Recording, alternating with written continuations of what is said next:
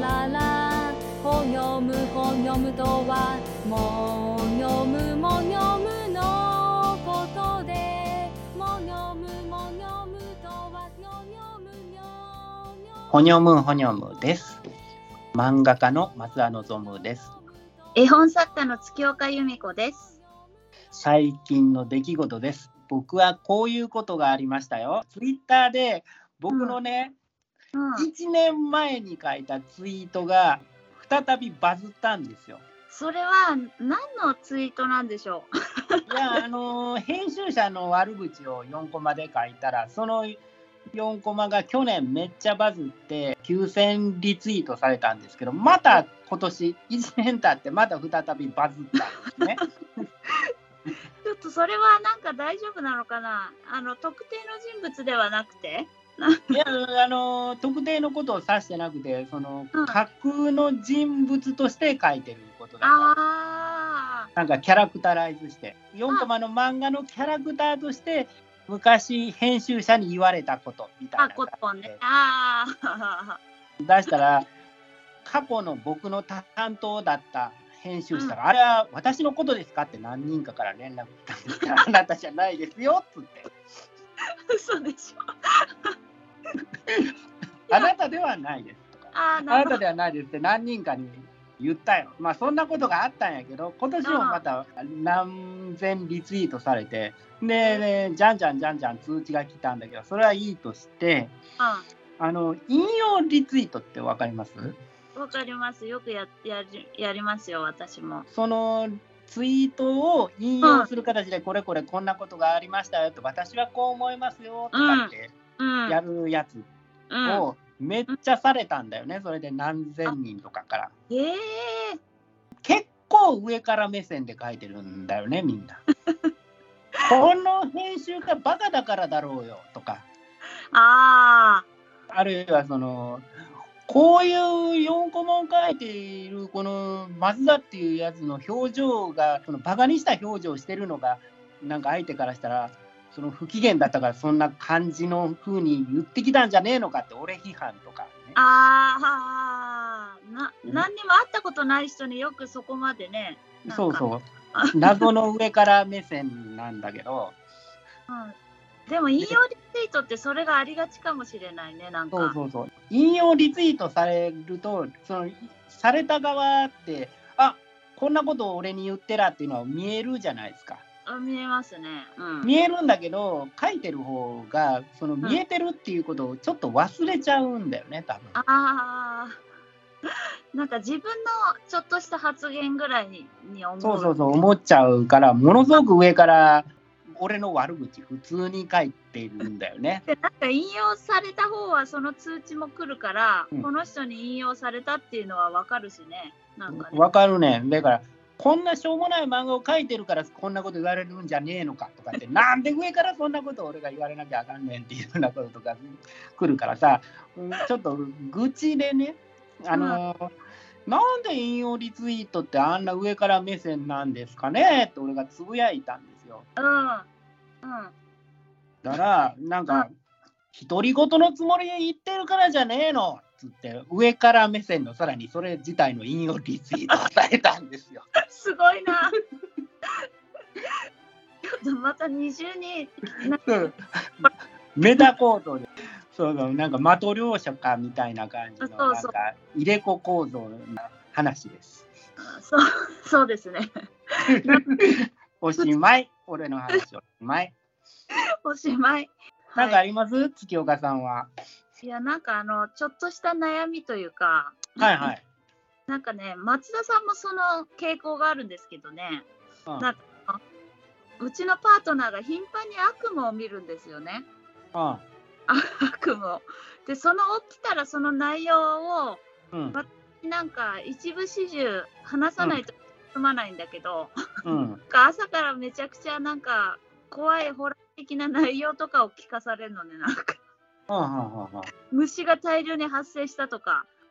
その気持ち悪い話をなんか寝起きに聞聞かされるっていうこの悩みはなんとかならないかなっていう。なんか悪夢を退治する方法が知りたい。悪夢は基本的に眠りが浅かったら見るから。眠りを深くするしかないしそれをするするためには早起きをして運動するしかないですよ。そう、そうですか。早起きして運動して夜寝る前の3時間ぐらいはあの、うん。テレビとか見ずに本を読んだり、そのちょっとずつ部屋を暗くしていってちょっとずつ交感神経を 活化するのを冷ましていってあのソフトランディングするように努力するしかないですね。それ、それやってる松田さんがヘビのやつを見てるっていうのはなんでなんだろこの年になると眠りが浅くなるん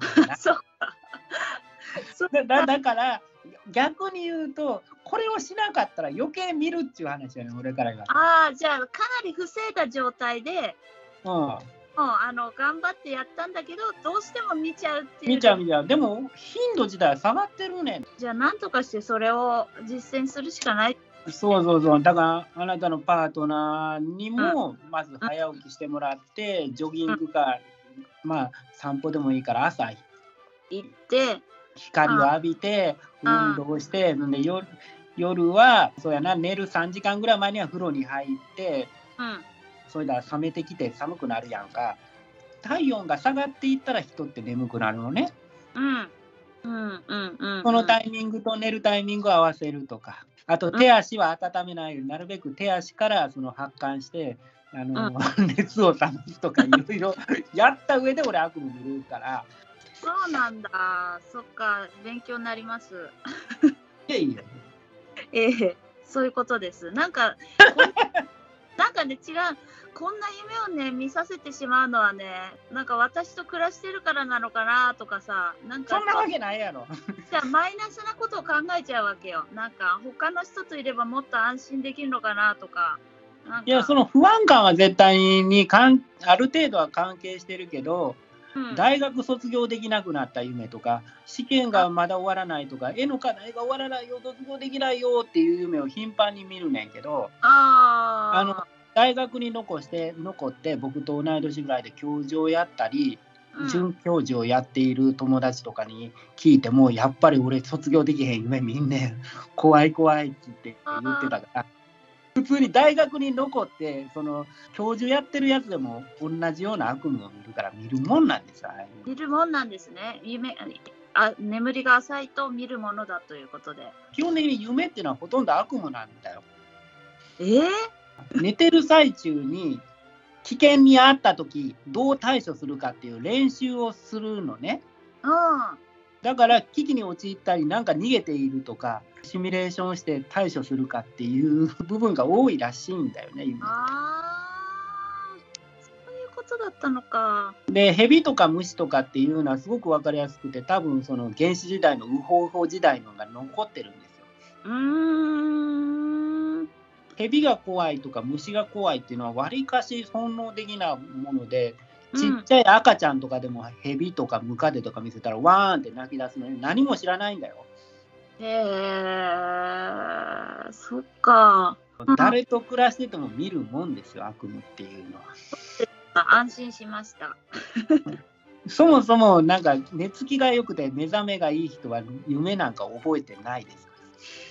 そうなんですよ。私が結構そのタイプというか、割と、うん、夢は覚えてないんだよねって。なんか見た感じはするんだけどっていう。うん寝てる最中にアルファ波が出てレム睡眠とかになってる最中に起こしたら100%全員が全員夢を見てるんだよね。ああ。で、も起きたら忘れてるってことは眠りが深いからその間になんか忘れていっているということなので眠りが浅いからその寝ていた記憶が消去できないまま目覚めちゃってるんですえよ。ー、うん、納得しました。だから大丈夫ですよ。月岡さんのせいじゃなくて 眠りに対して不勉強なパートナーさんのせい。そうか。ラララほよむほよむラララということで、おすすめ本の紹介のコーナーです。今日のおすすめ本は、山中久志暴れ発着です。はい。僕が小学生ぐらいの頃に、うん。ドラマ化されたんですよ。暴れ発着って。うん、私はなんか後から知ったんですけど、でも多分ギリギリあなたが小学生ぐらいの時もやってたんじゃないかなと思うねんけどね。うん。なんか85年以降もやってたみたいだから見たら。うんうん。まああれか、愛媛やから放送されてなかった可能性もあるけど。可能性あるな。なんだろう。うん、ちょっと数年遅れてた可能性もあるけど。が俺が小1の時に始まったんかな。小学校生活と暴れ発着のがリンクしていて、小学生が主人公の話やん。うんうんうんうんうん。最初は本じゃなくて、ドラマを小1の時に見始めて、うん、ちょっと大きくならないと、やっぱりあの小学校5、6年が主人公だからさ、ちょっと思春期になっている少年の話やん。うん。そうそう1、そう。2年やったら分からへんよね。うん、わからないし、結構内容的にもページ数も多いし、あの、多いよね。今持ってる僕の理論者のうん、山中久し読み物文庫なんだけど、うん483ページあるよ。ああ、すごい長い。なんか、私が読んだのも上下巻に分かれてて、割とすごい長い。最近は出たやつ見たら文庫本になってんねんけど、ラノベの表紙になってて、うーん、そうそうそう、それも図書館で見たけキど。ラキラしててさ、なんか、いや、暴れ発着って坊主でずんぐりむっくりやから、そんな感じじゃねえだろうって俺は思って。そうそうそうそう。なんかすごい綺麗な感じのなんかそうそうそうそうアニメ調のやつだったからなんかこれはちょっともしかしたらイメージが違うかもと思ってこの古い方のを読ませていただきました。山中久志児童読み物選集とかっていうやつあじゃなくて、そうそうそうそうそうそうそう。俺ね、そのシリーズが好きで、小学校3年から4年にかけて、繰り返し繰り返し何度も読んでたんよ。へー基本的にはこういうテイストのギャグなんだけど、その少年ものとしては、教訓がなくて、非常に俺的には良かったんだよ。あー確かに教訓がない。うん。教訓があるの、俺結構嫌いでさ。私も結構好きじゃないと思う。教訓はあんまり入れたくないタイプなんで。なんかできればね、あの、なんとなくこれを読み終わった後に、うんちょっとぐらいあのいいい気持ちになってくれればいいかなってぐらいで、ううん。ん。そんなあのなんとかしなさいとかお親が言うようなこと？うんうん学校の先生が言うようなことをあの読書の時間まで邪魔された、本当にそれがないんだよ、暴れ発着っていうか、その山中久志の本には。うん、ちょっといたずら好きのねい桜たずらっていうか、今のコンプライアンスでは、これはもう完全にアウトやろっていうような そうよく業務妨害とかするんだよね、駄菓子屋さんとかで。そうそうそうそうそうそう。あのなんかあったね。張り紙するやつかな。そうそう、あんなんやったらあかんやんけって。あかん。そうそうそうそう。友達のさ、好きな女の子の猫とか、ボーンってどっかに放り投げて、でもさすがになんかあのぶっ飛んでるから真似する子はいないんじゃないかなって思うけどなんか中途半端に真似できそうないたとかだったらやっちゃう子がいるかもしれないんだけど、うん、うん、そこはなんかフィクションって分かって子供もちゃんと読むんじゃないかなと、うん、うん、うん、うんうん、そこがうまいとこなのかもしれない。うん。これは。うん。なんかうん。小学校の時に読んでいたものとかで好きだったことって大人になってみたらあんまりやなっていうことって結構あったりするのね。うんうんうん清方さんが子供の頃読んでた漫画って今でも読み返したりする？あたまに読み返したりすることもあるけどでもなんか新しいものをよ読もう読もうとするからむなんていうの？昔の懐かしんで読むっていうのはあのちょっとね、高校生ぐらいに読んでたぐらいのやつを読み返したりするかな。あーなんか俺さすごく読み返し好きなんだよね。そうそうそう。それ本当にすごいと思う。なんかよくそんなにいっぱい読めるなというか、すごい。当時自分がどう感じてたのかっていうのを定期的に観測していくのが好きなんだよね。うん。うん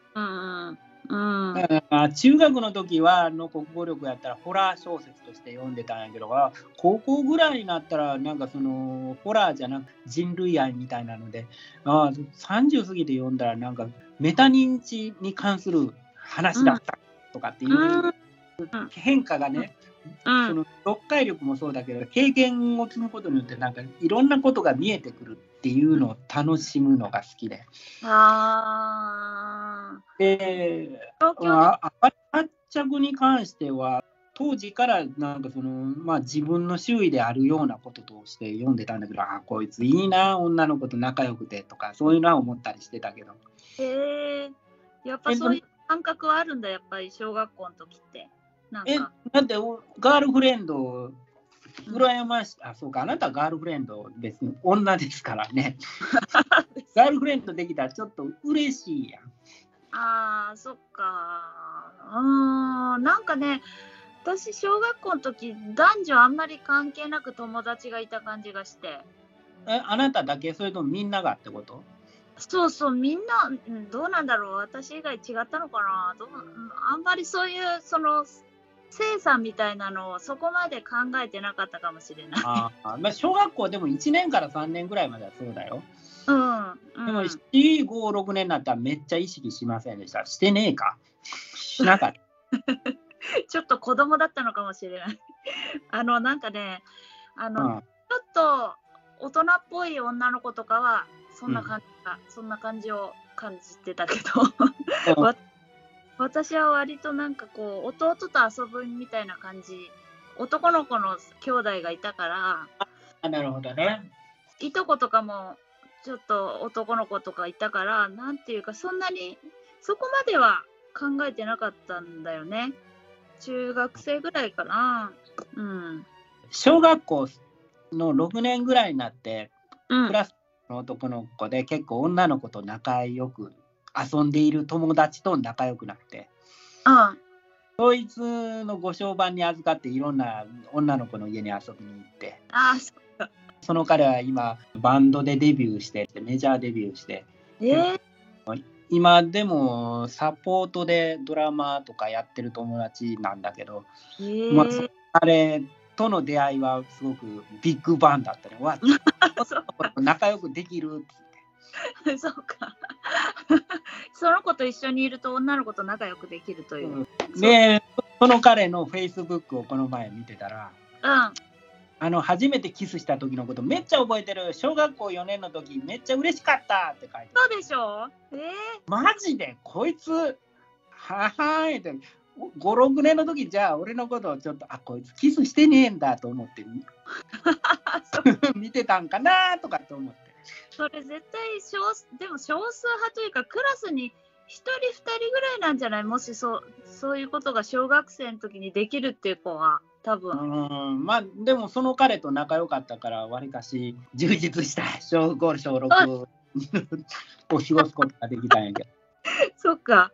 そういうことを思い出すんだね。暴れ発着を見てると。めっちゃ思い出すねんその頃のこと。を。さなんかこの男の子が好きな子に意地悪するっていうのって普遍的なもんなのかな？なんうか、そうやと思うよ。俺だって意地悪してたような気がするけどな。そうなんだ。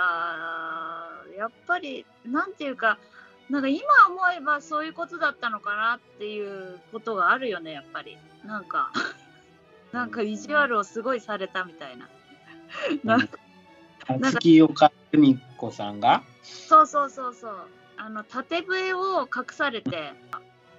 ああ、もうベロベロベロベロ舐められる。あそそれそれはさそれ考えたくないんだけど なんか何日かなかったんだよねそれが。縦笛が。ああ、なくなって学校で完全になくなってて。うん、本当に私あのどっかで落としたかなんかしたと思っちゃって。うん、なんか親に泣きついてというかなんかまた買ってもらったのよ、音楽のようにならないからさ、うん。ただなんかさ数日後にさ返されててたの。ああ、それ気持ち悪いよね。気持ち悪い、気持ち悪い。ねえ。だからなんか、あそえーそれだったのかなって今思うと気持ち悪いんだけどその時は本当になんか自分がなくしちゃったのかと思ってちょっと辛かった。た。縦笛だとな、怖いことも想像しちゃうよね。ねえ。そうもうちょっと可愛いエピソードがあったらいいんだけど。なんか男の子ってなんか女の子にちょっかい出すっていうかな、なんていうの？うん。昔覚えてるのだったらコウモリとかを捕まえてきて、田舎だからいいたらしくてコウモリを捕まえてコウきてモリ？それをなんか見せるとかいきなり。めっちゃ怖いことやってんな。怖い新型コロナ、コウモリ由来やのに。めっちゃばい菌とかウイルスがついてる の。そうそう怖いんだけどコウモリはネズミとかと一緒やからね。そうね今考えるとちょっとあれは誰もそういう知識がなかったもんで一番ラスト、劇が終わった後でみんなで泣いたり笑ったりしたって書いてあるのね。うんいや暴れ発着で。あー私やったような気がすると思ってさ。そう最後の方すごいなんか感動的だよねあの暴れはのうんねでも意外とさ大人になってクリエイターとして読むと読むと、うんこんなどんでん返しとかいろんななんか展開が偶然が推進力になってるんだよね。実は何々ちゃんのお兄さんだったとか実は何々さんのお姉さん。そうそうあまりにもその都合が良すぎるといえば都合が良すぎる。実は長太郎のお父さんの上司やったそうそうだったっていうね。なんとも言えない偶然が重なるんだけど。小学校の時って全く気づかないんだよ。大人になってから気づくけどさ。うん。うまいんだよ多分この人の作り方って。うんうん。別に大人がこんなん偶然やんっていうのって野暮なことやん。だって大人が読むもんじゃねえし。いやそうなの。それなんか思っちゃうんだよねこう大人になると。うーん。なんかドラマとかでも何これこれなんとかの伏線だったんだみたいな。ことなんか思っちゃうんだけどなんか子供は素直に出来事として捉えるからな。そうそうそうそうそうそ小学校の時とか、うん読んでて面白かった漫画とかって全部そのパターンなんだよね。ううんドラマとかって。うんだからあこれはその今今っていうか僕だとタブーにしてる展開なんだけど、んいいんかもしんないなと思ってちょっと勉強になったよ。あーそういう考え方もあるねなんかね。あんまりタブー視しすぎるとダメかもしれないねなんか。大人になってこましちゃくれたものの見方するようになってこれは伏線がないからダメだね。みたいな。伏線なくてもええしなんか偶然でもええやんとか。面白いいいじゃんっていうその面白い原始的な形が結構この中に詰まっていて。うん。確かにこれ読んでもそんなにそこまであのなんていうの？あのその偶然が重なったことで嫌じゃなかったもんねなんかね。読んでたら、うんその文章力のうまさもそうなのかもしれないけど。あ俺があいつであいつが俺でって山中久志さん。これはちょっと読んだことがないんだけど、うん、転校生っていう映画になったやつ。転校生あそれそのことなんだ。くるくるくるくるくるくるってあのあ。階段で男の子と女の子が。入れ替わる入れ替わるやつが山。ああそれは見たことある。すっごくね今読むとねいいんですよ。あー。男の子がすごく悩んでんの。おあの女の子の体になって。女の子ですごく悩んでいて。あー。で山中久志さんって暗くて悲しい話を書く人なのね。で俺はあいつはあいつが俺ではコメディなんだけどわりかしそのトーンが低くてちょっと悲しかったりするんだよ陰鬱だった。じゃあ暴れ発着とはちょっと経路が違うというかなんかそうなんだよ違うんだよへね。ーで僕が子供の頃ずっと読んでた「天文子守歌」っていう室町時代を舞台にしたその時代小説を山中久志書いてるんだけどこれはすごく悲惨悲惨そして悲惨な話なんだよ。えー、ギャグが書けるから悲しい話も書ける。おーそっか。うーんうん。小学校1年生の時や暴れ発着のお父さんなんだっけ遠野栄心でしたっけ。中学生日記とか。知らない。あ中学生いやわかる。見たことある。の先生の役やってる人で。うーん。で、うん。ウルトラマン太郎の隊長もやってたんですよ。へえ。で、俺、ウルトラマン太郎同時に見てたからさ、小学校1年生。ああ。同時にえ、見てウルトラマン太郎昼間やってて、夜は長太郎のお父さんってこと？とかってあ結構混乱するんだよ。なんか子供だから考え方が可愛いな。そっか、昼間と夜でそれそれをやってると思ったっていうのすごいな。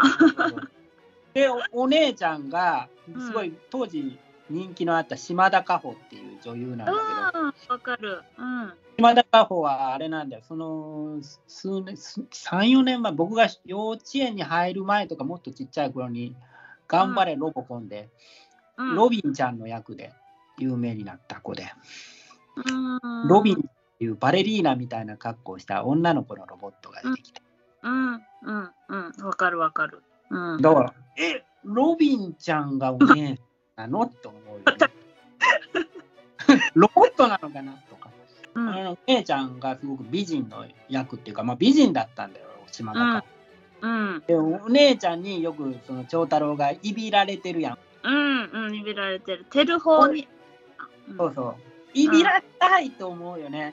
あえ、別にいいやん、お姉ちゃんに叩かれても、こんな可愛いお姉ちゃんやったらって当時は。そっか。いや、今でも思うわ。今逆にもっと思うわ。もっと思うの。まだかほがお姉ちゃんやったらめっちゃそんなんしごかれたいわ。でも、兄弟だとそんな気持ちにはならない気もするけどね。あれあのゆ由美子さんがビシバシ弟をしごいたりはしなかった？しな、あ、うん、しないと思うよ。でもなんかさ、なんかちょっとビビってる部分もあるみたいで、弟から来るメールがなぜか敬語っていう。あ思議な。普段喋るときは、あの、うんめあのメール以外は普通にタメ口で喋るんだけどメールの時だけなぜか敬語で来るんだけどこれはメールだからかな。なんだろう。あどうどうなんやろな。そのまあえ仲いいんやろ？めっちゃ。弟仲いい。別に仲いい。お姉ちゃんありがとうございました。とか来る。何なんだろう。もうちょっとなんかメールでもちょっとあのなんていうの？友達みたいに送ってほしいんだけど。そんそんなん別にええやん。友 え友達みたいになりたいの？弟 そう。なんだろうね。なんか不思議な関係だよね。兄弟ってね。なんかずっうと、ん。俺年が近いお姉ちゃんとかやったらめっちゃなんかう嬉しかったのになと思ったよああお姉ちゃんとは年が割と離れていた、離れてたからさ全然もうこんな感じじゃなかったからね。6つ離れてたら結構。あそっか。一番下の弟とは6つ離れてるわ。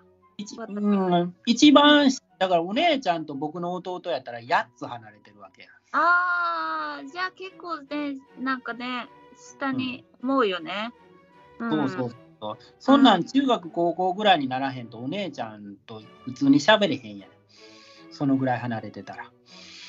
なんか大人になったらね6歳とか8歳とかそんなになんだけど小学校小学生ぐらいやったらもうお姉ちゃんが なんていうの二十歳超えてるからさ。あー 本当に大人というかなんか。あうんそうなんだよね。あーちょっとしたちょっと親に近いどちらかと近いというかなんかそういうイメージで見ちゃうよね。趣味も何にも合わなくなっちゃうからそのぐらい離れてたらああいいな長太郎はと思ってあ、長太郎おはいい姉ちゃ。んにビシビシししごかれて お姉ちゃんっていうかしごくってことは結構気にしてるってことやからねまあそうやけど。あのまたなんか長太郎がすごいなんかそのあの送りやすい弟じゃない？なんか。えあなたのとこの弟はそんな感じじゃなかった？あのねなんかその弟2人いてえっと6歳離れてるの私からしたら6歳離れてるのと4歳離れてるのがいてうん。その2人がすごい仲良かったというか2歳差だから僕と弟みたいな感じやな。そうそうそうそう。遊んでるからなんか私はまあ上から見てる感じ？やっぱ下に見てたよね下になんかああ弟たちが喧嘩してるなみたいな感じで。ああ、そうか。うーん。そう。子供っぽいじゃん、やっぱり男の子の方が。男の子の、まあ、子供やね。そうそうそうそう。だから、割と、うん、ちっちゃい子2人って感じのイメージになっちゃう。う。うんん、そなんか、じゃあ、全然この、長太郎とお姉ちゃんみたいな感じではないんや。感じではないかもしれない。うん。うんうん。じゃあ最後にもう一度おすすめ本の情報です。はいえー山中久志暴れ発着は、えー、わんぱく編、痛快編の全2巻でそれぞれ748円、770円です。ということでどうもありがとうございました。来週は月岡さんのおすすめ本です。はい。高野文子るきさんです。と新装版がちくま書房から1760円で出てます。私が読んだのは文庫版で、うんえーちくま文庫から出てて638円です。あ僕文庫本読んだんですよこの前。あ、読みました？めっちゃ字がちっちゃかった。あ、そっか。超ちっちゃかったよ。小さかったか。そっかそっか。確かにあの、あの、はい。小さいと思う方は大きい、大きいのをおすすめします。はい。はい、あの主役は自宅でお医者さんの保険の請求かなんかをやっているルキさんっていう女の人と、で会社員のえっちゃんっていう女の人のちょうどいい距離感の女友達の2人の話になります。うんうんうん。ラララ本読む本読むラララアナウンスとエンディング。はい。どうでし月ょう岡さん、告知なんかありますか？わ輪ゴム祭りですね、やっぱり。